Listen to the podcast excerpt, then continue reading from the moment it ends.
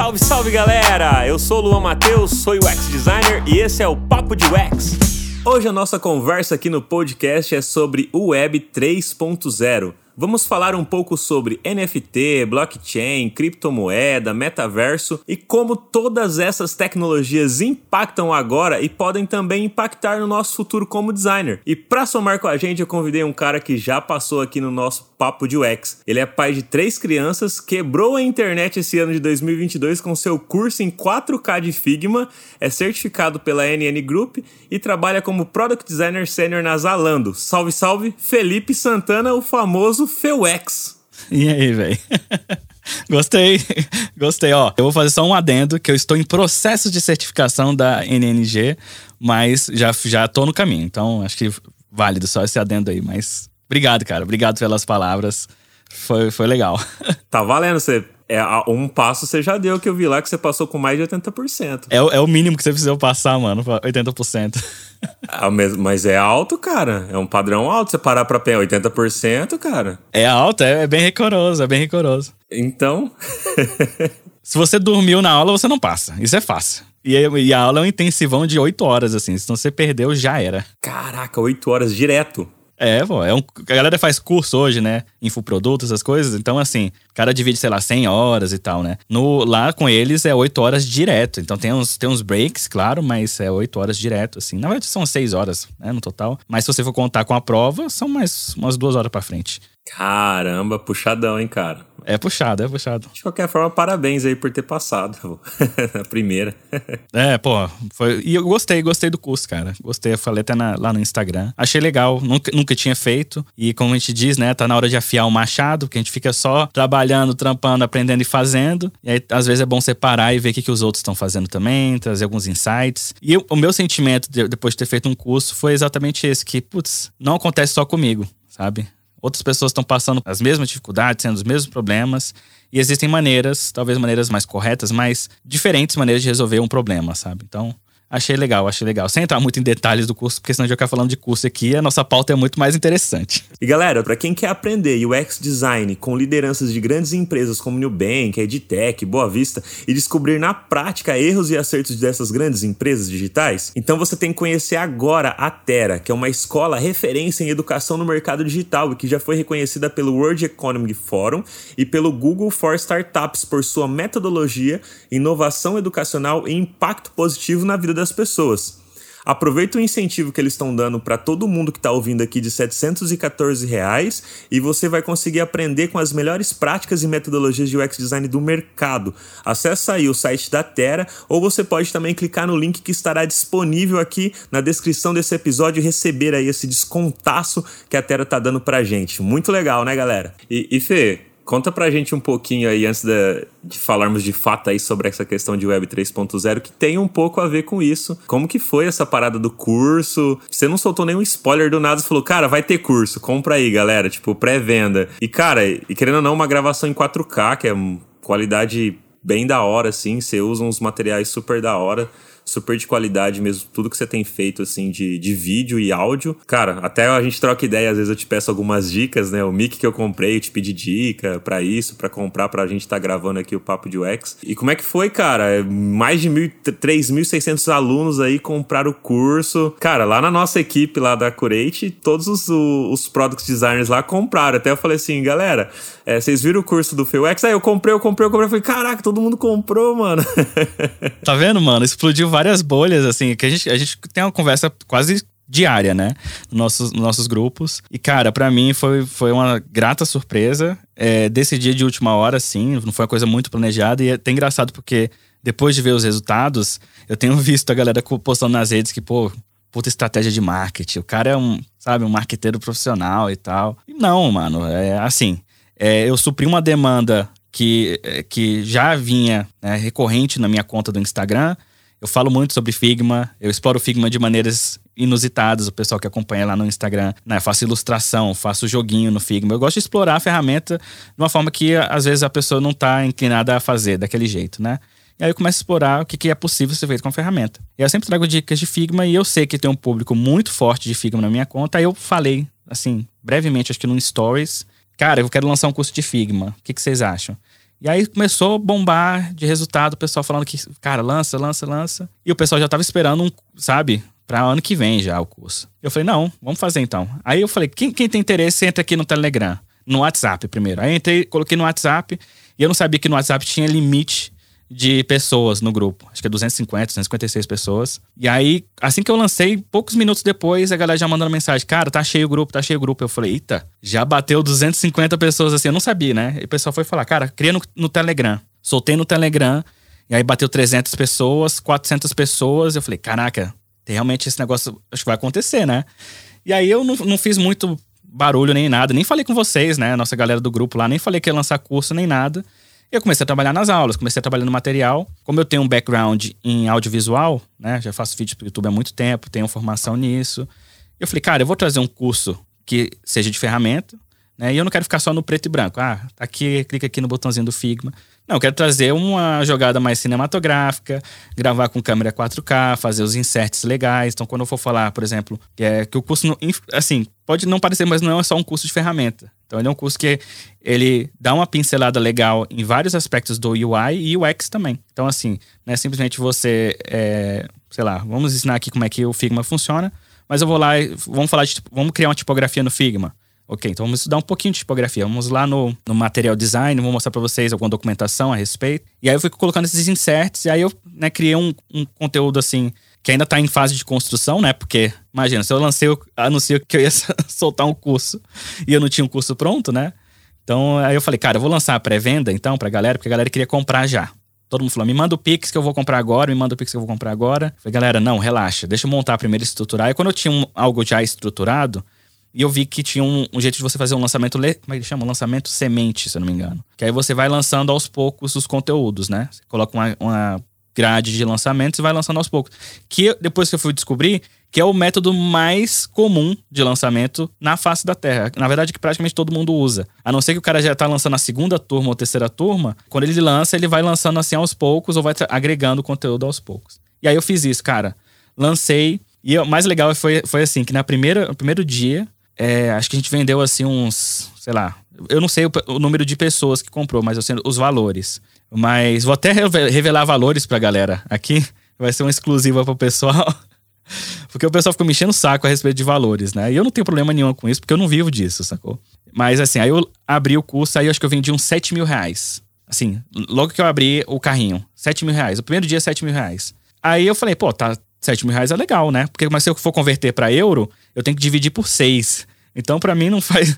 Tipo, 7 mil reais é grana? É grana, mas não é tanta grana assim para o meu, meu dia a dia em euro, né? E aí, segundo dia, acho que a gente vendeu uns 2 mil reais. Eu falei, ah, tá, tá, pra mim tá bom. Né? O meu objetivo nunca foi ganhar dinheiro com isso, mas sim colocar um curso no ar, que a galera sempre me pede. E aí, para minha surpresa, no terceiro dia, 70 mil reais. Aí eu, oi?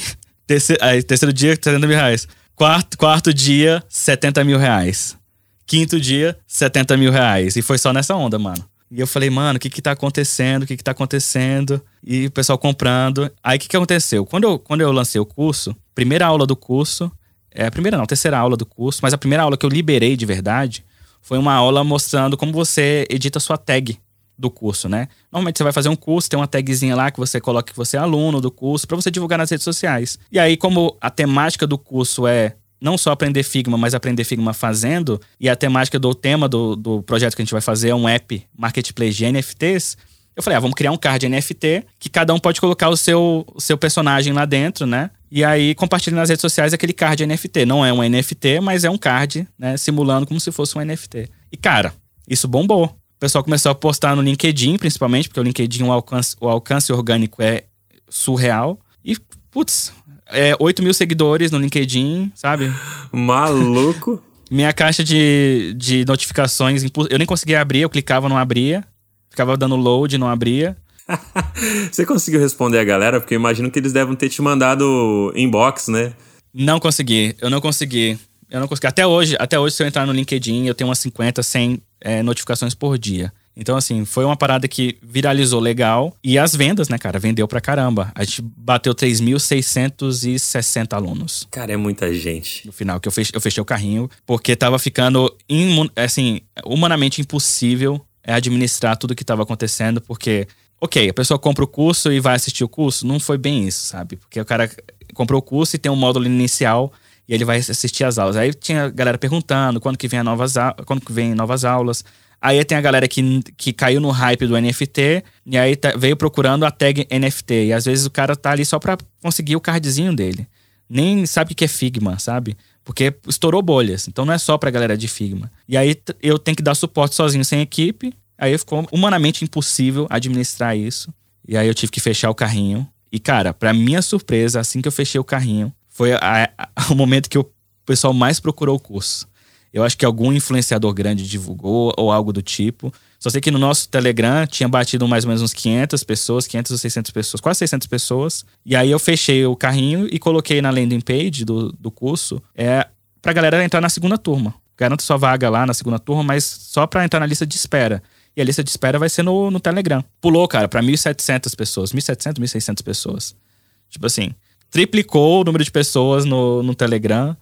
E eu falei, caraca, mano. Então, assim, agora eu tô no momento de entregar as últimas aulas, né?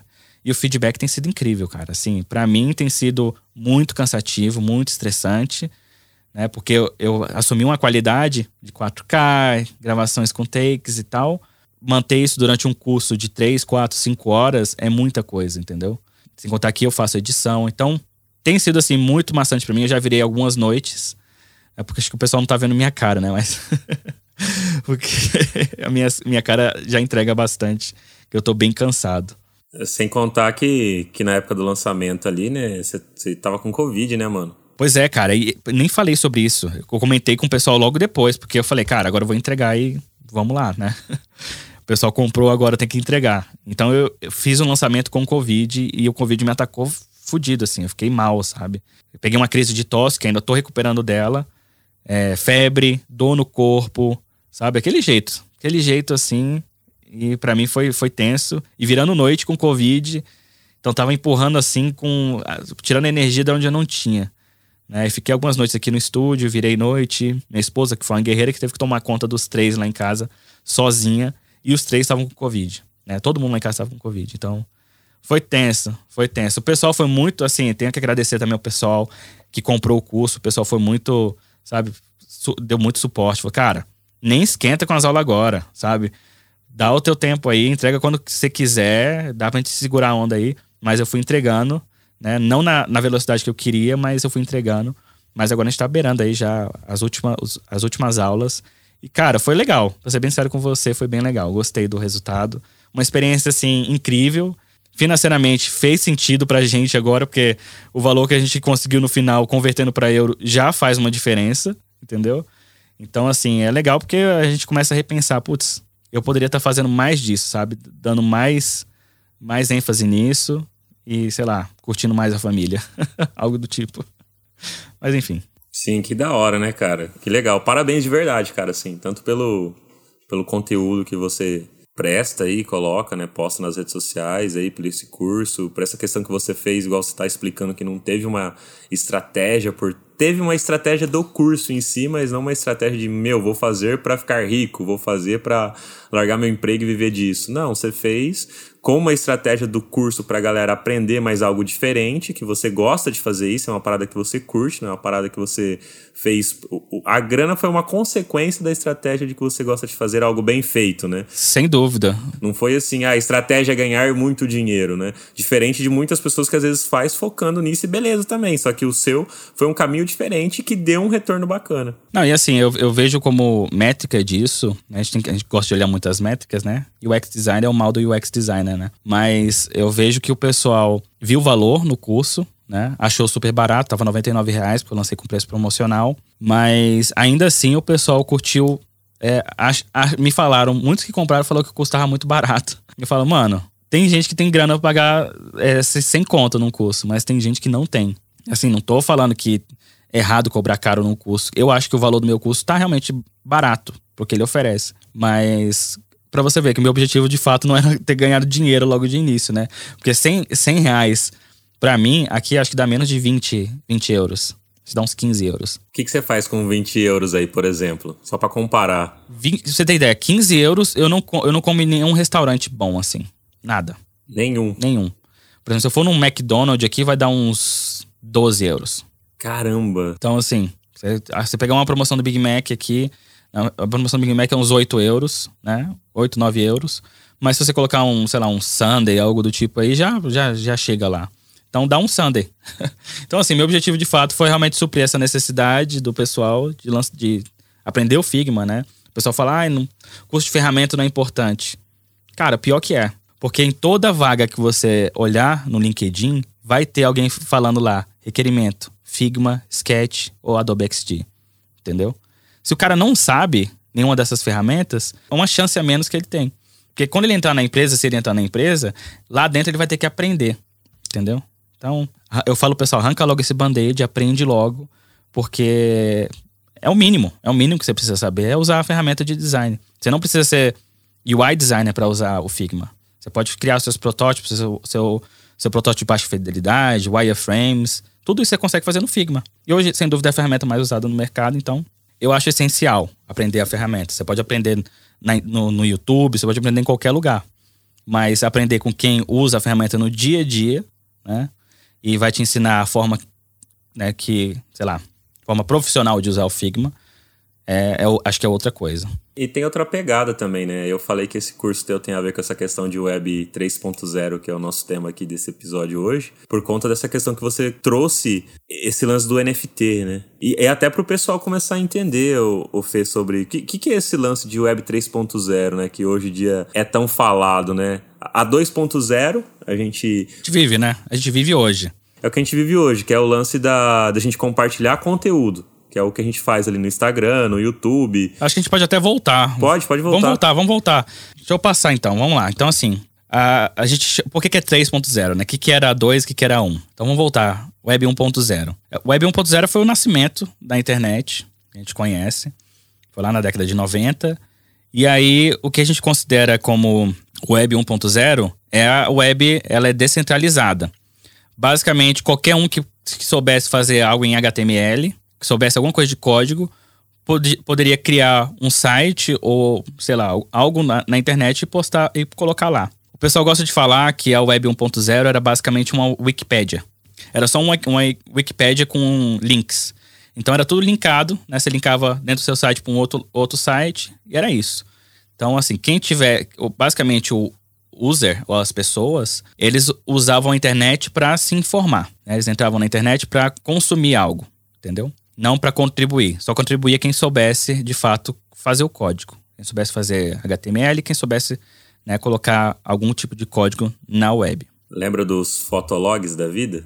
É, mas a Fotolog, Fotolog eu acho que já é Web 2.0. É, é, é, mas é que você podia modificar o HTML, mas se você não soubesse, ainda conseguia subir as fotos, é, faz sentido, é. Isso. E aí, por que, por que, que eu acho que é Web 2.0? Eu acho não, né? Eu, eu, pessoal fala na, na, internet, o pessoal que denomina essas Web 1, 2 e 3, na Web 2.0, que é lá para 2004, anos 2000, né? É, foi realmente quando a gente começou a ver sites mais interativos. Orkut. Né? E aí foi o avanço, é, foi o avanço de é, HTML5, JavaScript. Então o que que acontece? Não só quem sabia codar colocava conteúdo na internet, mas as pessoas podiam colocar conteúdo na internet também. Porque eles usavam desses serviços interativos para postar conteúdo, foto, vídeos. E aí foi o nascimento, de fato, da Web 2.0. É, hoje a gente vê é, e claro, isso evoluiu para uma coisa muito maior, né? Que hoje a gente vê as big techs que a gente chama, né? Temos aí o Google, Facebook, Amazon, né? São as big techs, porque foi evoluindo num nível que essas empresas começaram a monopolizar é, a web. Então, assim, tudo passa por eles. Você vai usar um sistema de e-mail, você vai usar o sistema de e-mail do Google. Né? Você vai fazer uma pesquisa, você vai usar a pesquisa do Google. Então você começa a ver essas, esses grandes players é, não só monopolizando os serviços digitais e você tendo que criar contas e dar os seus dados para essas empresas. E aí eles começam a ter esse monopólio do, não só de, da, dos serviços, mas também dos dados. Que aí acho que é uma coisa muito mais recente, começou a ficar, entrar em vigor assim com muito mais é, ênfase foi a questão dos dados, dados pessoais. Começaram a aparecer várias leis, né? Por que, que não tinha antes? Porque o pessoal viu que. O que, que acontece? É, essas empresas criavam serviços legais interativos que mantinham a gente no site deles. Então a gente ficava um tempão no Facebook, no Orkut, E eles monetizavam a partir daí, que a gente ficava ali e eles vendiam publicidade no site deles. E aí o que, que eles perceberam? Que esses dados que eles coletavam da gente ao longo dos anos, eles poderiam vender para empresas de publicidade. E aí começa a surgir, de fato, a questão dos dados pessoais, porque essas empresas de publicidade começavam a fazer é, publicidades mais direcionadas, mais personalizadas para você, entendeu? Então chega até um caso da, da menina que, que descobriu que estava grávida por anúncios, né? Vendo anúncios de, de, sei lá, de teste de gravidez, anúncio de criança, carrinho de criança, essas coisas. Porque, né, fizeram um cross-check das coisas que ela andava pesquisando na internet e começaram a entregar anúncios para ela relacionados àquele tópico. Então, assim, tem vários casos, tem várias histórias, a gente nunca sabe se é real ou não, mas a gente sabe que acontece. Já aconteceu com todos nós, né? Então, sabe, o pessoal que vive falando que o Facebook tá te ouvindo. Mas, mas é, cara, eu ia falar isso agora, velho. Falei com o Buca hoje, tô recebendo só anúncio de Kumbuka. Faz sentido, rola. Entendeu? Então, assim, já rola esse cross e, e é assim que funciona, entendeu? Quem tá nos ouvindo, faça esse teste agora, né? Pode fazer o teste. Começa a falar lá do lado do, do lado do, do, é, do smartphone, seu Home, é, assim. ou a smartphone. Fica lá só com boca, com boca, com boca, com boca, com boca. Depois vai procurar um vídeo no YouTube, alguma coisa assim. Você vai ver se não vai aparecer uma cumbuca na sua cara. é muito doido, cara. É tipo, ou é um efeito que a gente fica no nosso psicológico, né? Acha que tá acontecendo, mas a gente que trampa com tecnologia sabe que isso é possível da forma mais simples de fazer. Ah, eu, eu, eu não só sei que é possível, como eu tenho certeza que é possível, eu sei que acontece isso. Né? Então, assim, eles fazem de fato cross e não é muito difícil, porque tá tudo conectado. Então, você faz uma compra na internet, tá tudo conectado. Você, a gente usa cookies nos sites por causa disso. Quando você aceita lá aquela autorização do cookie, esse site coleta cookies. A gente trabalha com desenvolvimento web, essas coisas, a gente sabe que, que, que essas ferramentas elas traqueiam, entendeu? E aí o Google tem a ferramenta deles, né? O Facebook tem a ferramenta deles. Você quer colocar o botãozinho de like no seu site? Antes a gente fazia muito isso, né? Você coloca o botãozinho do, do seu, de like no seu site, mas em contrapartida você está dando a sua alma pro Facebook, né?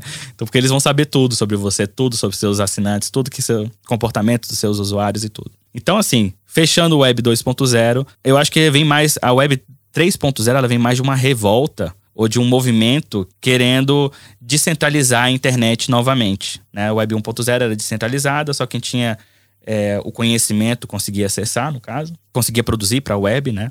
E aí eles dizem que a Web 2.0 virou uma coisa centralizada, porque ficou nas mãos das grandes corporações, big techs, e a Web 3.0, é, enfim, ainda é muito teórico tudo que está acontecendo mas é aquele teórico que tem empresas investindo bilhões de dólares no teórico, né? Então, a gente não sabe ainda quão palpável é. Tanto é que o Elon Musk, o Elon Musk fala que é só um, um, uma buzzword que não vai dar em nada, sabe? Então, assim, tem várias gente que é realmente escéptica a respeito disso. Mas a, a Web 3.0, o que, que, que é essa Web 3.0? Vamos lá, vamos já entrar de fato no, no, no tema. Bom, basicamente, o pessoal quer descentralizar a internet e é muito difícil ainda de visualizar como isso vai acontecer.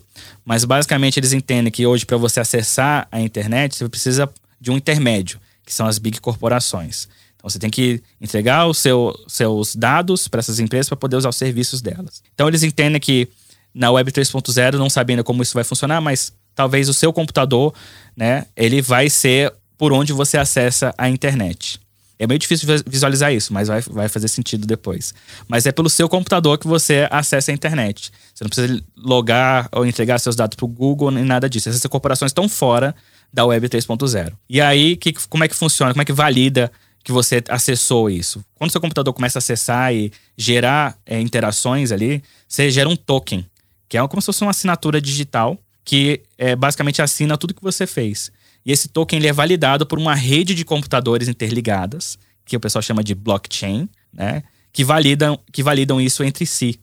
E aí, pelo fato de eles estarem validando isso entre si, basicamente a rede é criada aí, entendeu? Porque eles estão se validando entre si, então tá acontecendo, todo mundo está se validando que você está acessando a internet, está acessando as coisas.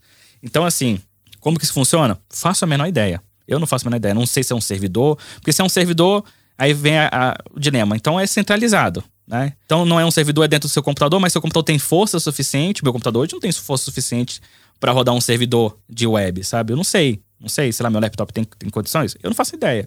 Então, assim, o pessoal tem essa, esse, esse dilema de que você está centralizando e centralizando, ninguém sabe ao certo. E aí tem a parte de monetária também. Aí como é que faz para você acessar o Google, então, na Web 3.0?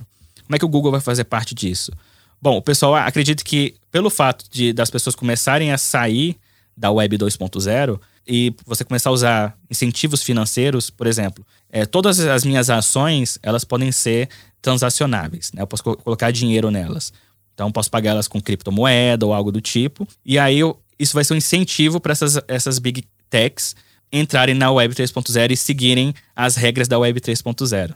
Então, assim, é uma coisa ainda muito, sabe? Não dá para palpar porque a gente não vive isso, não dá para entender como funciona. Mas, basicamente, o que eles, no conceito é: você não vai precisar do intermédio das big techs mais para poder acessar a internet. Você vai ter total controle dos seus dados e todas as operações financeiras vão ser negociadas via blockchain e via criptomoeda. Então, assim, é basicamente isso que o pessoal entende como é a Web 3.0. Ninguém sabe ainda como vai ser. Mas se você começa a, a, criar uma teoria como essa, se você vê uma pessoa investindo grana, é claro que essas empresas vão ficar duvidando se esse negócio vai de fato acontecer ou não. Entendeu? Então é por isso que realmente está gerando um, um, um barulho. E não sei, gera medo para essas empresas de ficarem fora disso, sabe?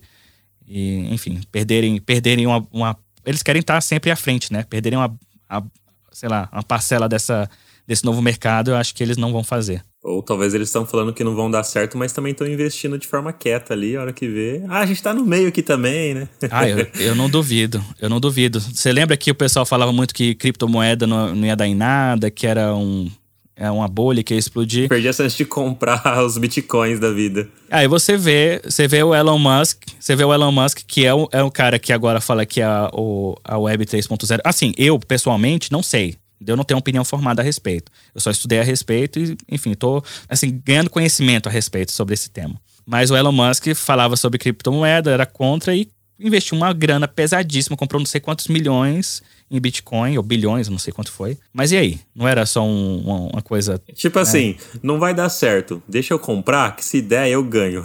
e você não. é, tipo isso. Teve toda a polêmica lá do Elon Musk e a Dogecoin, né? Que ele começou, nasceu como um meme, aí o cara vai e coloca dinheiro.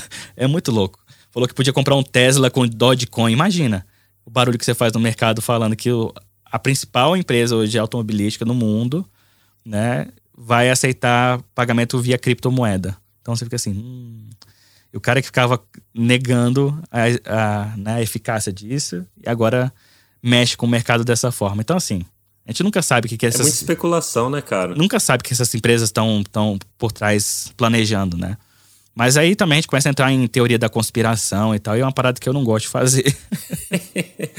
cara, e você acha que nessa, nesse paradigma aí, nós que somos designers, conseguimos aproveitar alguma coisa para e o que, que a gente ganha com isso, mesmo mesmo sabendo que ainda não está fixo, né? Não é algo que é isso, é assim que funciona, mas é uma teoria que é, é provável que se chegue a isso, principalmente porque tem investimentos muito pesados, como você falou aí, das big techs. Como que nós, designers, a gente aproveita isso? Porque, em, em, em tese, ainda está na teoria. Sim. Mas se der certo, que, como que a gente se prepara para isso? Ou, ou, deixa quieto, deixa rolar e não sei. Eu acho que nesse momento, eu não quero dar um de futurólogo aqui não, mas eu acho que no momento é bom esperar e ver o que, que vai acontecer. Mas se de fato é, se transformar em algo que a gente. A forma com que você navega na internet, a forma que você consome conteúdo ou acessa os portais, talvez ela seja completamente diferente da que é hoje, entendeu? Até a forma da, da qual você, por exemplo, transaciona. Hoje, eu não sei se você já comprou criptomoeda ou comprou NFT, é, não é simplesmente você pegar seu cartão de crédito e passar, entendeu? Você tem que comprar uma, uma criptomoeda, que esses NFTs são transacionados em criptomoeda. Você tem que ter uma carteira digital, uma carteira de cripto digital. Então é tudo já, já é diferente de uma transação normal via Pix, entendeu? Então assim, tem espaço para tem muito espaço para as pessoas que todo, todos esses mercados novos de inovação, é o mercado para gente, para UX designers, UI designers, para poder chegar lá e começar a desenhar essa, essa experiência, né? Como que isso vai acontecer? A gente vai usar via tela, a gente fala, tá, tá muito em ênfase agora o tal do metaverso, né? Que o pessoal correlaciona muito com Web 3.0, blockchain. Assim, eu vejo um paralelo, mas eu não acho que são, são parte da mesma coisa, sabe? É, o conceito é basicamente o mesmo. Eu, eu vejo que o conceito é basicamente o mesmo. A gente pode até entrar depois no metaverso, mas. Então, assim, a forma que eu imagino é que já tem empresa contratando UX designers para poder trabalhar nessa tal da Web 3.0, né? E aí lá dentro o pessoal vai criar essas experiências da forma que eles imaginam como que deve ser. E resta só, só esperar. Acho que é só esperar e ver o que, que vai acontecer, né? Pode, pode ser. De novo, é difícil palpar algo agora porque não existe. Tem nada que. Você pode falar de blockchain, criptomoeda, NFTs, que são né, vestígios ali de uma possível Web 3.0. Mas acontecendo no dia de hoje, não. Hoje a gente ainda usa Facebook, a gente ainda usa o Google. Tudo isso a gente precisa desses intermédios para poder acessar a internet. Né? Então, enfim, é assim que eu vejo. Você falou aí do metaverso. Para mim, eu tenho uma visão que eu cheguei até a brincar um pouco na época do Second Life. Você lembra de, desse, desse jogo? Eu não joguei, cara, eu não joguei o Second Life, mas eu acompanhei, eu sei o que é o Second Life. Vi. Pra mim, o metaverso é um Second Life 2.0, assim, sabe? tipo, eu acho que o Second Life foi lançado em uma época que a internet não era tão rápida, nem todo mundo tinha acesso, tanto que eu cheguei a brincar um pouco assim no meu trampo que eu tinha lá, porque eu mesmo não tinha internet com uma boa velocidade em casa para poder jogar esse, esse, esse, jogo, sabe? Então eu cheguei a dar um, fazer umas, umas testadas lá na, no trampo que eu tinha na época. E hoje, assim, o pouco que eu entendo e vejo do que está acontecendo é isso. É, é uma forma de você se conectar ao mundo virtual de forma onde você vai, sei lá, vai usar um óculos ali, você vai se sentir na, naquele ambiente onde você está. Tem os lados positivos e, assim como também tudo na vida, tem os lados negativos. Mas, igual você falou, talvez não tenha tanta relação com essa questão da Web 3.0 de ser algo descentralizado, porque, de certa forma, o Facebook vai estar tá lá, que é do metaverso. Então. É. Mas o que, que o pessoal imagina? Vamos, vamos pular para o metaverso. O metaverso, basicamente, são ambientes virtuais. A gente pode colocar dessa forma. São ambientes que você vai viver virtualmente. E por que, que eles falam que é, tem a ver com Web 3.0? Porque eles imaginam que o metaverso não necessariamente vai ser controlado por uma, uma empresa, mas sim por. Pela, eles dizem que vai ser pelo blockchain ou por. Vão existir ambientes virtuais livres, entendeu? Claro que a gente já tem alguns sendo criados pelo Facebook, pela Microsoft, acho que IBM também, alguns. Tem alguns, eu já até experimentei alguns. E hoje o que limita né, o crescimento disso são, de fato, você ter esses mundos virtuais, onde você entra lá e faz o que você bem entender. Né? Você vai viver sua vida, vai trabalhar, não sei. Né? E também a tecnologia. Acho que a tecnologia ela, ela já está num, num patamar que é possível você, de fato, sentir a imersão de estar no mundo virtual. E ela é relativamente acessível, cara.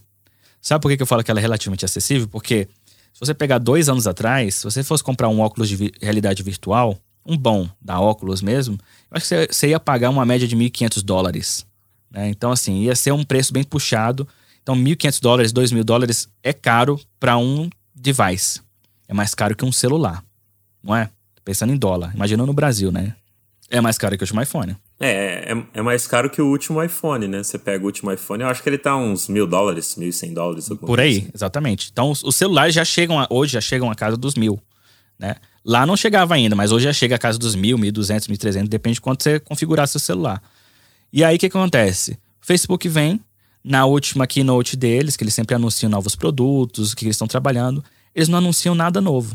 Eles só falam que agora a gente vai investir nesse tal do metaverso. Entendeu? Então, assim, todo mundo esperando coisas novas do Facebook, eles vão anunciar, eles anunciam que vão trabalhar no novo metaverso. E pouco tempo antes deles fazerem esse anúncio, né, e falar o que, que é o metaverso, explicar para os investidores e tal, eles lançam um óculos, que é o Oculus Quest 2, que custa 300 dólares. Ou seja, é mais barato que o modelo de entrada de qualquer, praticamente qualquer dessas Samsung, iPhone, tudo. É mais barato. Então, assim, eles lançam um dispositivo que é mais barato que o seu celular, que, o pessoal não entende isso ainda, funciona praticamente como o seu celular. Só que é o seu celular que permite você entrar no mundo virtual, entendeu? E ter acesso a experiências diferentes.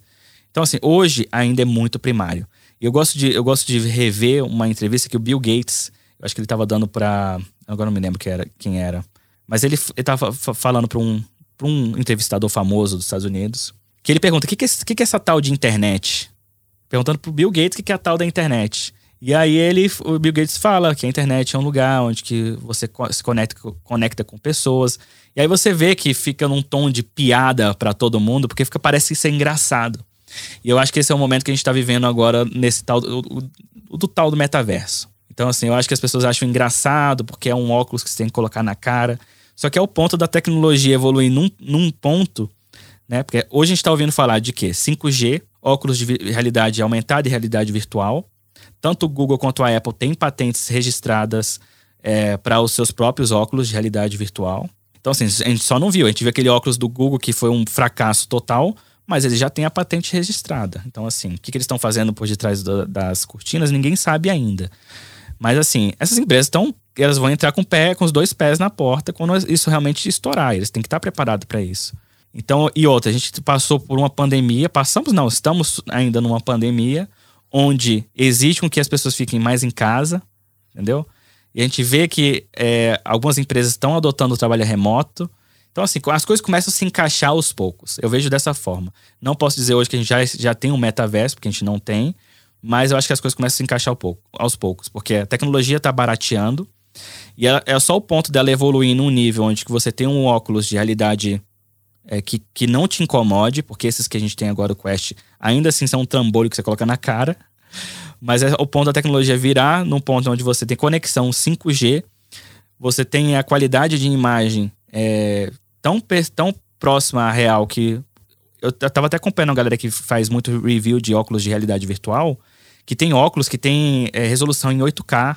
Que a pessoa. Porque hoje, quando você abre um óculos Quest desse aqui, né? Eu tô mostrando aqui pro Luan porque tem um aqui do meu lado. Eu comprei recentemente.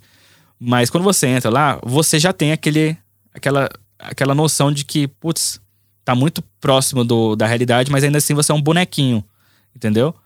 Mas você tem a, a sensação de estar naquele mundo.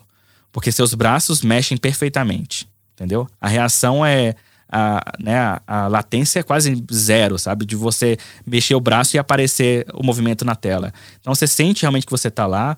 As expressões faciais estão começando a aparecer aos poucos, mas já existem óculos, que são de 5 mil dólares para cima, onde a, o campo de visão ele é tão é, é, amplo que você não enxerga como se você estivesse dentro com um óculos na cara.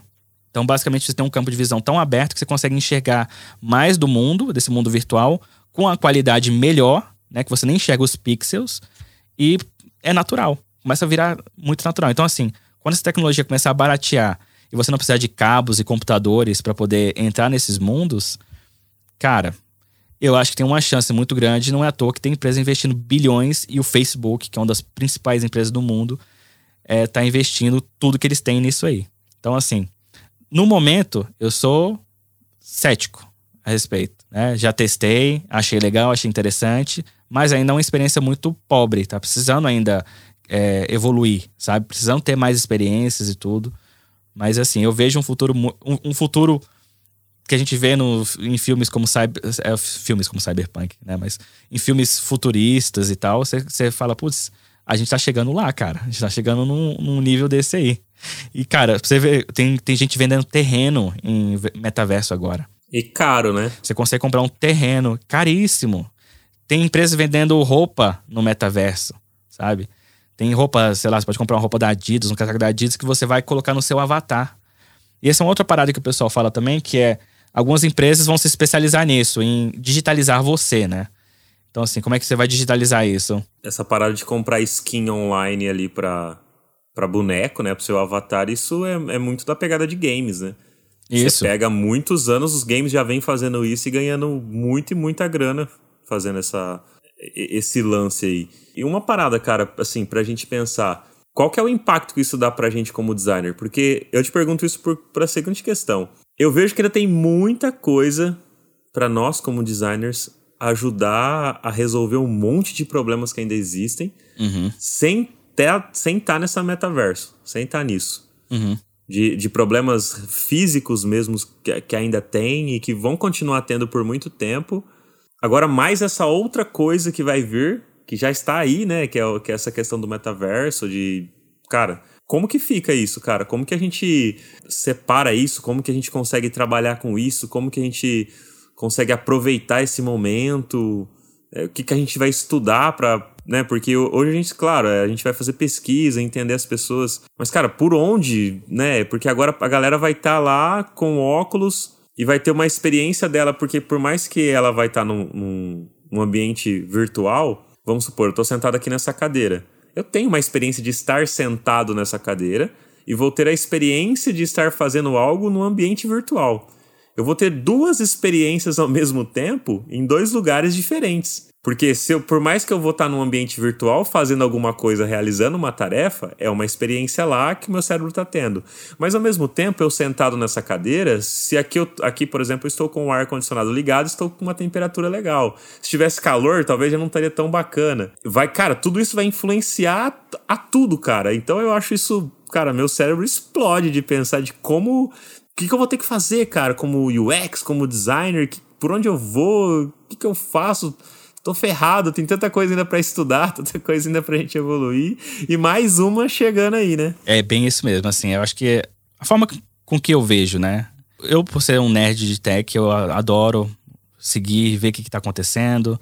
Eu acho que eu reciclo dessa forma também. Eu vejo, né, a gente acaba seguindo algumas tendências, observando que, que o mercado, para onde o mercado está indo e como a gente pode se adaptar. Né? Eu sou multidisciplinar, então eu gosto de realmente ir atrás e ver como que isso funciona.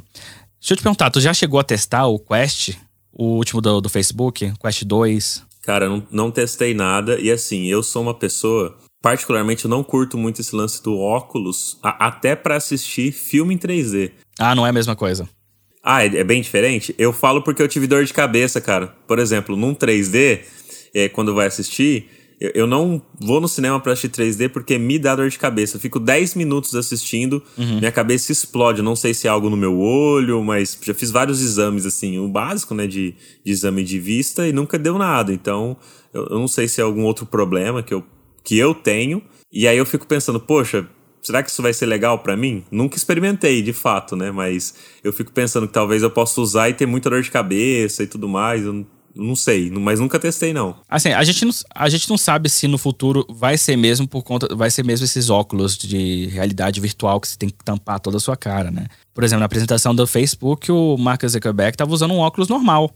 Onde ele só apertava aqui na lateralzinha do óculos e as coisas apareciam na frente da, te, da, da lente do óculos dele, sabe? Então, assim, a gente não sabe como é que vai ser, a gente não tá lá ainda, isso eu sei.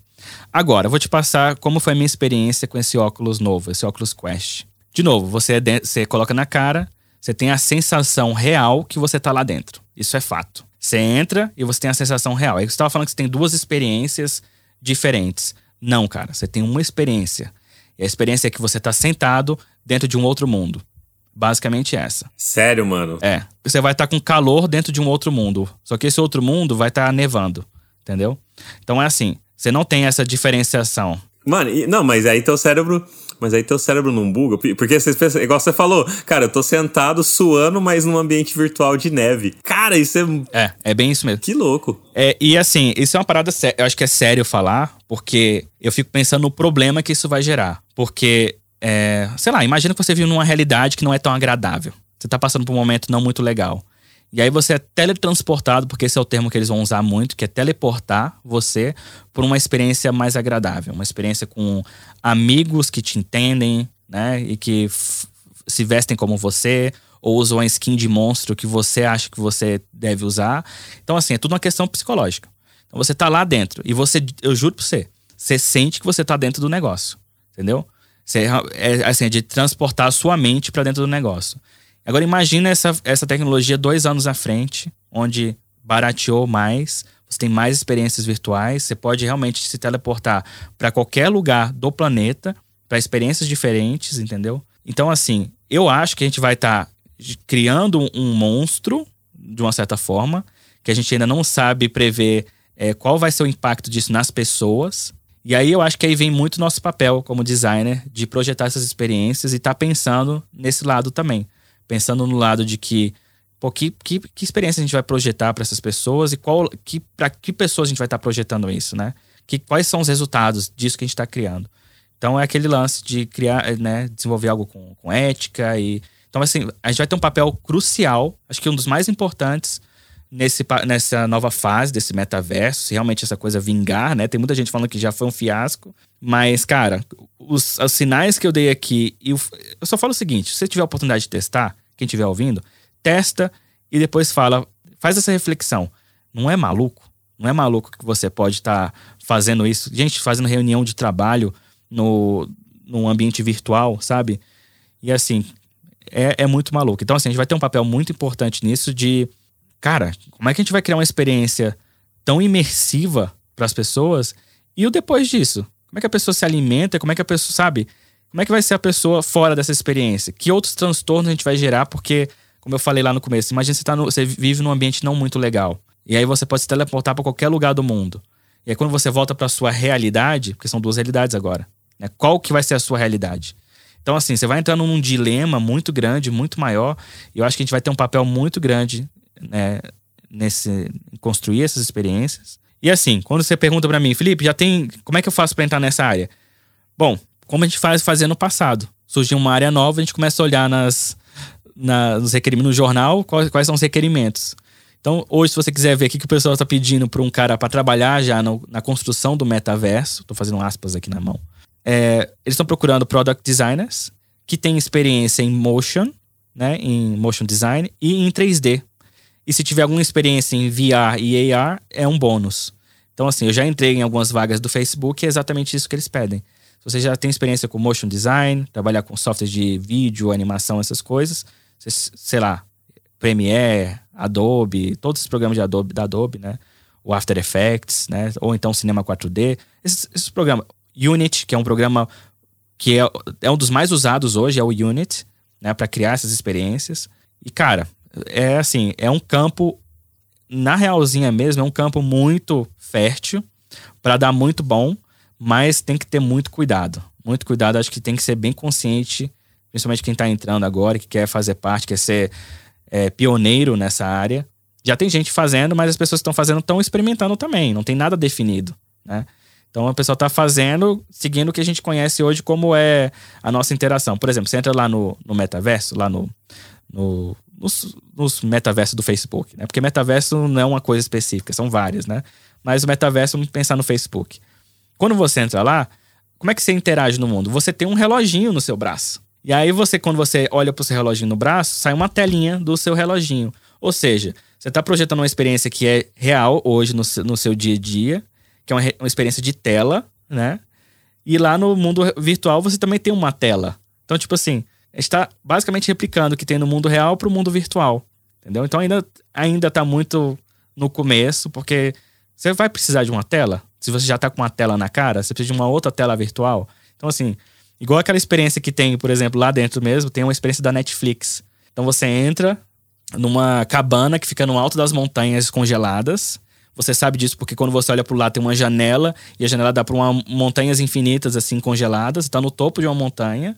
E aí na sua frente tem uma um, tipo um chalé assim de madeira com pedras e aí tá um pouco escuro assim e tem uma tela de, sei lá, 80 polegadas, 100 polegadas na sua frente, que é a tela da Netflix. Basicamente é como se você tivesse entrando na Netflix. Você vai entrar no seu catálogo normal, é basicamente a Netflix numa tela de 80, 100 polegadas na sua frente. Mano, olha que doido. É muito doido, porque você não tem uma tela, uma tela de 80 polegadas na sua casa, mas você tem dentro do metaverso. então, mas mais doido que é o seguinte: eu tenho Netflix aqui, não, mas eu vou pôr um óculos para ir lá numa montanha toda congelada, numa casa que tem uma la lareira e ali toda aconchegante. Não, não é, nem, não é nem isso. Às vezes você não tem nem TV em casa. Também. Às vezes você assiste Netflix no, no, seu laptop. Só que no metaverso, que é mais barato que o seu laptop, entendeu? Você tem uma TV de 120 polegadas com qualidade 4K, imagina. Então, assim, é nisso que eu tô falando. Tipo, hoje a gente basicamente replica as experiências do mundo real, vamos colocar entre aspas, porque ainda é real, pro mundo virtual, né? Mas, sei lá, acho que é uma possibilidade, assim, insana. Por exemplo, vai chegar um ponto que a gente vai achar que o nosso avatar é de fato o que nos representa e não a nossa pessoa em si mesmo, porque as pessoas não vão estar tá me, me vendo mais, eu vou estar tá só no, no mundo virtual. Então, assim, vai fazer sentido eu comprar roupa para mim ou roupa pro meu avatar? Entendeu? Então você começa a entrar nesses dilemas, porque, cara, tudo isso é psicológico. É de quanto a pessoa vai imergir nesses, nessas experiências e vai falar qual que é a minha vida real. Matrix, cara. Matrix, só isso que eu tenho que fechar. É Matrix. é a pílula azul ou é a pílula vermelha? é muito doido, né, cara? É muito. É muito doido, cara. Talvez eu vejo mais problemas que soluções. Assim, hoje. Hoje, sabe? Eu, na hora que eu, que eu testei, na hora que eu testei, primeiro que tem muita criança. Eu sou pai, né? Então você entra lá, tem muita criança falando um monte de groselha e tem muito adulto. Então, assim, começa a misturar um negócio descontrolado com adulto e criança, eu já não gosto. Eu já não gosto que eu não tenho um controle para criança, sabe? Os pais, né? Às vezes o pai compra, ah, vou comprar um joguinho pro meu filho, comprar esse óculos de realidade virtual para ele. E aí é cheio de criança lá. E aí você fica andando nos ambientes virtuais, os molequinhos ficam te dando soco na cara, assim, ó, sabe? Você fica tentando fazer alguma coisa lá, chega um moleque que do nada começa a te dar um soco na cara. Você fica, pô. E assim, é um ambiente, não é um ambiente 100% seguro para criança, né? Porque a partir dali pode chegar alguém mal intencionado, levar para um, um, outro, uma outra direção, o joguinho que era um joguinho divertido vai virar um trauma na sua vida. Então, assim, precisa muito, muito, muito é, analisar todos os fatores né, a respeito desse negócio ainda. Como está muito recente, a gente vai ver as bizarrices que a gente vê hoje. Mas, é, enfim, eu vejo muito problema. Por isso que eu falei, eu saí de lá, primeiro achando que essa experiência está muito imersiva, uma pessoa que não tenha, não tenha ainda o discernimento ou não tenha, enfim, sei lá, uma capacidade mental de não se entregar 100% para isso, sabe? E distinguir o que é realidade e o que não é, ela vai estar, tá, talvez, se colocando numa situação muito complicada, sabe? De não saber o que é realidade e entrar num buraco como, sei lá, uma droga ou algo do tipo, sabe? Então, assim, é uma, uma parada que hoje eu vejo com muito cuidado. Eu usei poucas vezes, porque eu fiquei realmente traumatizado inicialmente, porque é uma parada muito imersiva, né? Mas, enfim, vamos esperar os, os próximos passos disso aí. Mas eu espero muito mais controle é, por idade, sabe? Eu acho que criança não pode estar acessando isso agora. É, pelo menos é meu ponto de vista, né? É, mas faz total sentido, cara. É o que eu falei. Por conta de se mexer muito com o psicológico das pessoas, eu vejo mais problemas que soluções. Mas, como você falou, ainda está no começo. Quem sabe cria-se algumas regras que são importantes para isso, como você falou, meu, não mistura aí. Eu também sou pai e tenho essa preocupação, não mistura aí criança com adulto, porque às vezes dá um trauma ali para uma pessoa, vai carregar aquilo o resto da vida e, e quem vai resolver? Cara, o psicológico é o, o nosso motor, né? O nosso cérebro é digamos que o cérebro é o nosso coração, né? A galera fala, nossa, senti, senti o coração aqui, estou amando. Cara, tudo é o nosso cérebro. O coração só bombeia sangue, essa é a realidade. então, tipo, meu, se der alguma, alguma merda ali, vai, vai ser complicado de reverter depois. E, e mesmo ainda estando no começo de tudo isso, da web 3.0, metaverso, blockchain, criptomoeda e, e NFT e tudo mais, você tem alguma previsão do que você acha que possa vir uma web 4.0 ou por ser uma parada assim que vai descentralizar tudo? Meu, eu acho que aí a gente já vai chegar tipo num limite. Tem algum cheiro de algo? Porque por mais que a gente ainda tá no começo disso, a gente sabe que muitas coisas ainda não são lançadas porque a gente ainda não tem, igual você falou, às vezes uma tecnologia para isso. Mas a gente sabe que já existem, sei lá, iPhone 16 que talvez os caras estão pensando ali lá na frente. Os caras não estão pensando hoje no, no 14 que vai ser lançado em 2022. Os caras estão pensando em coisas que vão ser lançadas daqui 5, 10 anos. É que eles não falam pra gente, né? Tem até aquela, aquela máxima, né? Que eles têm um iPhone 24, eles só estão lançando as versões. Já, já tem, né? É, é, quase. A gente sabe que é quase isso, né? Não é chegar tanto, mas é, os caras. Já chegaram é, lá. E... Os caras estão um pouco mais avançados porque para eles não. É, senão a gente sabe que fica muito em cima da hora pra você fazer pesquisa, correr atrás e que precisa de tempo para isso, né? É, não. E outra, agora a gente tá com um problema seríssimo de chips no mercado, né? Eles não estão conseguindo peças e chips para montar esses aparelhos no, no, mercado de fato, né? Então tá tendo uma falta em tudo: câmeras, celulares, PlayStation até hoje. PlayStation, o PlayStation 5 não foi lançado na Europa direito por conta disso. Ninguém consegue comprar. Porque eles não têm. É. Então, assim. E aqui no Brasil tá absurdo também por causa disso aí. É, a pessoa comprou e estão vendendo onde que vende mais, mais caro, né? Pra faturar mais. Exatamente. Mas assim, você tava falando da Web 4.0. Cara, hoje eu vejo que é muito um limite de tecnologia. Né? Para a Web 3.0 funcionar, a gente estava falando ali que precisaria de um computador e seu computador seria uma fonte para acessar a internet. Só que eu acho que seu computador não tem força para isso, entendeu? Para ser o né, a fonte para acessar toda a internet, eu acho que seu computador não, não, não, ainda não, não consegue fazer isso. Hoje você acessa por um browser que vem, é como se fosse um streamer de um servidor. Né, um servidor que está, sei lá, na nuvem, que o pessoal fala na nuvem, mas fica ali na, na Islândia, fica ali nos Estados Unidos, no Texas. Então, realmente, um servidor físico, você acessa um servidor físico, entendeu? Que tem um HDzinho lá dentro, que está guardado. Mas como ele está conectado na internet, o pessoal chama de nuvem. Que tá, você consegue acessar de qualquer lugar do mundo, mas é um servidor físico. Então, assim, o pessoal pensa que os computadores vão, vão agir como esses servidores, entendeu? Mas eu acho que a tecnologia não tá lá ainda, né? É, para a Web 4.0, eu acho que é muito mais. Eu, pelo, ah, eu não penso mais em web, eu acho que a gente vai parar na 3.0, cara. Eu acho que para o futuro vai ser uma parada onde que é, vai ser humanos e máquinas. Na minha, assim, na minha humilde opinião, vai ser humanos e máquinas, porque a gente vai chegar a um ponto onde as inteligências artificiais vão estar tão é, evoluídas que vai ser muito difícil distinguir, né? O que, que é inteligência artificial e o que, que é um humano de verdade, sabe? Então, assim, acho que a gente vai ver uma singularidade que, enfim, é só poder de processamento, na minha opinião. Quando a gente começar a lançar os supercomputadores, os computadores têm um poder de processamento tão insano que aí vai ser muito difícil a gente poder, tipo, resolver qualquer coisa, sabe? Já começar a rever outros conceitos. Tipo, o que a gente faz? Qual é o nosso papel na Terra? Entendeu? A gente começar a pensar em coisas assim, né? Tipo, ah, eu vou, vou fazer um aplicativo para você. Não, pode deixar que o, a inteligência artificial 345 hashtag 2 já tá fazendo. Entendeu? Então você fica. Então, assim, eu, assim, eu pensando no futuro que não existe, né? Mas eu penso que, cara, a gente já tá num, num nível de tecnologia tão avançado que é muito difícil ainda você palpar o que seria mais avançado que isso, sabe? Se você pegar um iPhone hoje, um iPhone 13, com a câmera que tem, com a tela que tem, e voltar cinco anos no passado, você já ia causar um estrago, entendeu? Você já ia falar assim, mano, não, pera, a Apple realmente tem um iPhone 24 e tá só lançando as versões. Então, assim, cinco anos, eu tô falando de cinco anos. E, cara, foi tipo de três anos pra cá, ou de dois anos pra cá, já tá nesse nível que tá agora. Olha as conversas que nós estamos tendo, entendeu? E tá assim, ao ponto de acontecer, e eu só não sei o porquê que não aconteceu de verdade ainda, entendeu? Não sei se é o preço, se foi é porque não, nenhuma celebridade ainda falou que falou, anunciou que vai viver no metaverso. Ah, vou viver no metaverso. Kim Kardashian, vou viver no metaverso agora. E aí você fica assim, aí você começa a ver um monte de gente comprando óculos para tudo quanto é lugar, que agora quer viver junto com a Kim Kardashian. Não sei, mano. Não sei porque ainda não virou, mas mas eu acho que vai, vai ter um momento, eu acho que para isso acontecer, vai ter que ter um momento onde que as pessoas vão falar assim, cara, faz muito mais sentido. É por que eu vou gastar 3 mil conto num iPhone? Porque o iPhone vai ficar cada vez mais caro. Se eu posso comprar por 500 conto o, ou 300 conto o óculos do Facebook ou sei lá, um dispositivo novo que eu coloco na minha retina e acabou, entendeu?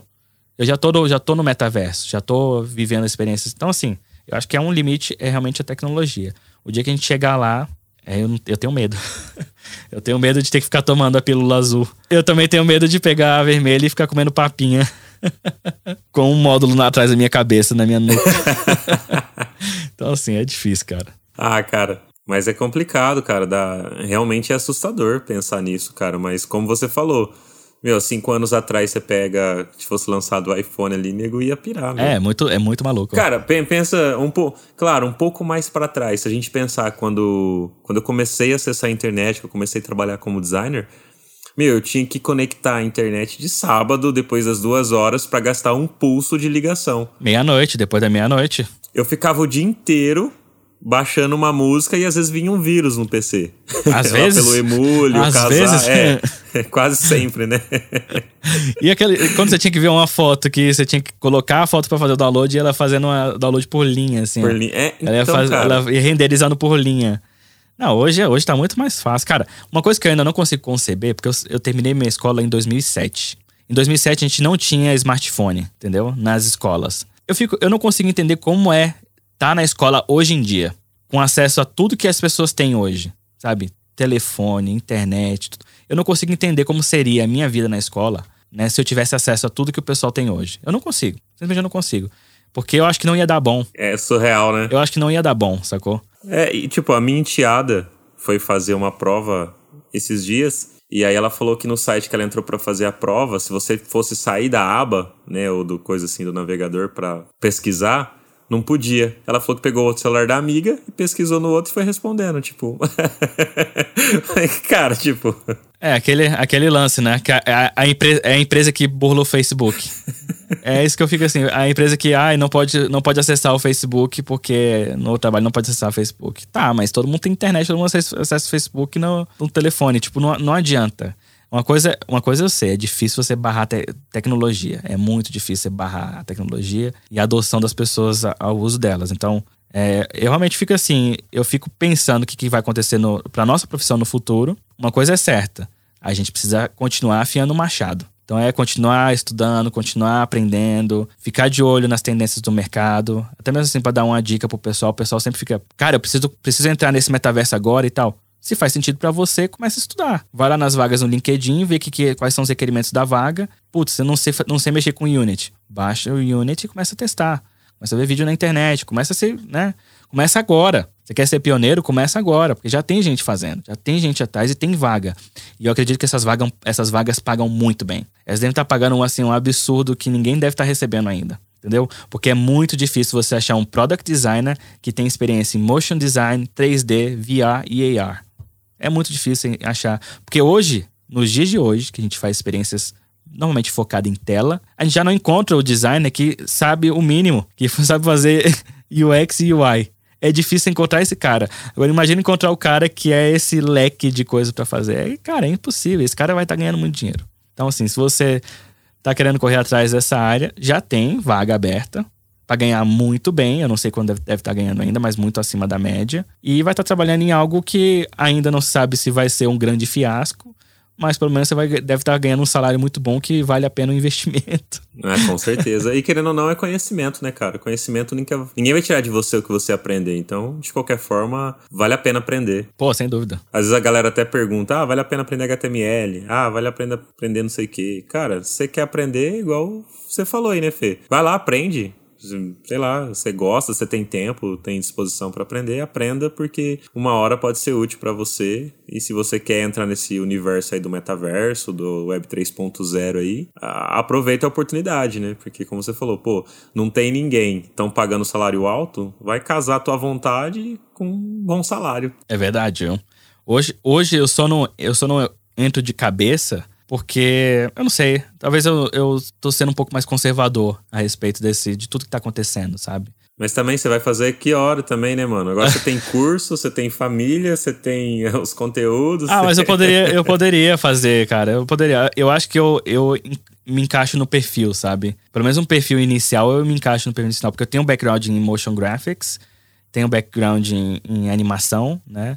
E VR e e realidade aumentada e realidade virtual é 3D. E eu tenho também, sacou?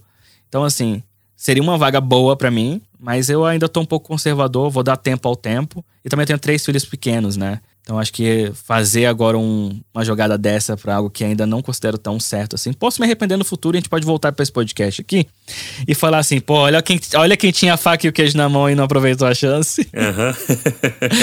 Mas, cara, é, sei lá, acho que por enquanto eu tô gostando de ver, eu, como entusiasta mesmo, eu tô gostando de ver o que, que, que, que vai sair disso tudo aí, né? Mas tem muita gente cética a respeito disso, gente grande, cética assim, que talvez tenha mais informações do que eu tenho. Então eu vou seguir mais cauteloso. Né? Por exemplo, eu não invisto em cripto. Assim, eu, fa eu faço meus investimentos, mas é em carteiras. Aí tem uma porcentagem da carteira que investe em cripto, mas eu, pessoalmente, não tô comprando criptomoeda. Entendeu? Até acredito no mercado e tal, mas sei lá, para eu investir, sei lá, a economia da minha família em, em cripto, acho que não seria uma jogada, pelo menos não hoje, mas enfim. Ah, mas tu tem uns motivos, né? É, sou mais, um pouco mais conservador. Com três filhos, a gente acaba ficando um pouco mais conservador com as nossas decisões. Sempre. Eu com uma já fico, imagine você com três. Fê, cara, muito obrigado aí pelo papo. Pô, que isso, mano. Foi super legal, cara. Quero agradecer novamente aí você. E deixa aí suas redes sociais, apesar da galera já, já te conhece aí, eu tenho certeza que todo mundo que tá te ouvindo. Cara, se alguém está nos ouvindo aqui ainda não faz o curso do, do FEUX, você me manda lá uma mensagem. Eu quero, vou contar quantas ah. pessoas que ouviram e mandaram. Não, eu não faço o curso, nem sabia que ele tinha lançado. Cara, que eu acho que é bem difícil. A minha timeline na semana que você lançou o curso, cara, do LinkedIn, Cara, era só figurinha, figurinha, figurinha. Hoje eu ainda vi um meme, assim, de uma pessoa que tava de canto, assim, que, tipo, ia três figurinhas de três amigos, assim, falando assim, eu me sentindo excluído porque eu não tinha comprado o curso, tá ligado? Agora o meme é esse, né? Porque tinha um meme que era o do Homer Simpson, ou alguém, algum dos Simpsons, né? Num bar. E aí tinha, sei lá, centenas de figurinhas no bar, todo mundo no bar com figurinhas, e tinha só um cara assim no meio tomando uma cerveja sem a figurinha. Tipo, meu LinkedIn hoje, todo mundo com a figurinha do curso, com a tag do curso, só eu não participando, né? O meme de agora, só pra você ter ideia, sabe qual que é? É esse cara. É o cara triste porque não entrou no curso. E, mas é sério, cara. tipo, 80% das pessoas estavam lá a, colocando a figurinha ali, colocando o, o, NFT deles do curso ali. Mano, eu consegui fazer algo incrível, assim, eu sou eternamente grato a tudo que aconteceu. A gente já. Nosso curso já é um dos principais cursos de Figma do Brasil, que é uma parada insana de pensar, né? Tirando assim, se você for pegar um curso de escolas, essas coisas. Mas, mano, o meu, o meu curso sozinho tem 3.600 pessoas, alunos hoje no curso, sacou? Então, assim, é, é um número relativamente bom e é um curso só de Figma, né? Um curso específico de Figma. Eu falo pro pessoal que não é só um curso de ferramenta, mas você vai aprender a usar o Figma. Isso eu não tenho dúvidas. Eu ensino auto layout, que a galera morre. O mais engraçado é que a galera odeia o auto layout, eu morre de medo do auto layout do Figma. E, cara, no meu curso, eu, eu brinco com auto layout o tempo inteiro. Quando eu falo de auto layout, eu falo de um jeito bem descontraído, porque eu sei que é uma dor do pessoal que é como eu vou aprender o bendito do auto layout, como eu vou aplicar esse bendito do auto, do, do auto layout. Aí, então tem momentos do, do, curso aqui que eu falo assim, galera, então a gente vai juntar esses dois elementos aqui, a gente vai fazer o quê? Shift A. Vamos criar um auto layout. e aí eu fico colocando isso na cabeça do pessoal para, cara, o feedback tem sido incrível, assim, acho que a parte mais gratificante de tudo que aconteceu é o feedback.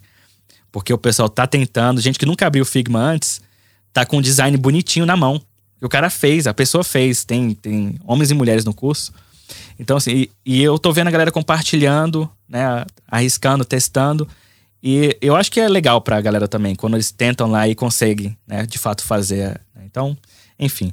Bom, fico aí, obrigado novamente pela, pela oportunidade de estar aqui. E eu já falei, sempre que você quiser, quando você falou pra mim, Fê, vamos gravar um novo episódio, NFT, essas coisas, eu falei, demorou, marca um calendário aí que a gente faz. Não foi? Foi isso mesmo, cara. A gente marcou e estamos aqui, de verdade. E a data que eu falei, o horário que eu falei, ele falou: beleza, então vamos aí. vamos, vamos, vamos. E, cara, sempre que você precisar, a gente tá junto. E, novamente, é um prazer estar aqui conversando com o pessoal, dividindo um pouco dessas loucuras. Né? A outra vez a gente falou do designer do futuro, né? E agora a gente tá vendo algumas coisas se con concretizando de fato, né? E de fato já existe a profissão do designer do futuro e estão contratando e estão pagando super bem por ela. Mas é isso, cara. Sempre que você quiser, a gente tá, gente tá aqui. É um, é um prazer trocar ideia contigo. E quiser acessar minhas redes lá, é FEUX, FEUX Design, tudo junto. E tô no, no YouTube, tô começando agora um, umas coisas no YouTube mesmo, postando tutorial e tal. Tá crescendo legal organicamente. Não tô divulgando muito, é só a galera que pesquisa no, no YouTube e acha meu canal por acidente, sabe? Então tá crescendo legal, os vídeos estão sendo legais, o pessoal acaba conhecendo meu conteúdo por lá também. Então é YouTube e o meu curso de Figma, que é o domínio mais difícil de você encontrar na face da Terra, que é basicamente cursodefigma.com. É só isso, é tudo junto, cursodefigma.com. E aí se quiser acessar lá, você vai ver. Cara, esse, dom, esse, esse domínio aí que você comprou, cara, você tá maluco. Deve valer milhões hoje, mano. Cursodefigma.com, cara. E foi baratinho, mano. Acho que eu paguei uns 20 conto nele, alguma coisa assim. Olha isso. Eu falei, cara, como é que ninguém comprou esse, esse domínio, mano? Não tem como. Então. Curso de Figma, tá zoando, né? Estranho, né? Curso de Figma, comprei. É. Aí, ó. Deu tudo certo, cara. Que da hora. Obrigado, cara. Obrigado. Fê, brigadão. Quero agradecer também todo mundo que tá nos ouvindo aí até o final aqui. E aproveita que você tá fazendo o curso do, do Fê aí de Figma, baixa o e-book lá gratuito nosso sobre as heurísticas de Nielsen. Oh. Você já vai prototipar aí, fazer as telas já com uma boa usabilidade e é só deixar o e-mail lá no nosso Instagram. Você clica lá na bio do nosso Instagram, aí vai ter lá. Você deixa seu e-mail e recebe esse e-book aí gratuitamente. E é isso aí. Quem quiser ouvir mais sobre designer do futuro, criptomoeda, NFT, Web 3.0, o Homem-Máquina, né? O pessoal vai achar que eu, eu faço só isso. Cara, você pode mandar mensagem lá para nós que a gente grava de novo aqui outro episódio aí junto com o Fê. Outra pessoa também quiser convidar que a gente bater um papo aí em três, quatro, cinco pessoas, seja lá quantas pessoas você acha interessante fazer uma mesa redonda, só mandar mensagem lá, a gente arma esse barraco aí, grava e solta para vocês aí ouvir é, episódios novos. É isso aí, valeu e até o próximo episódio.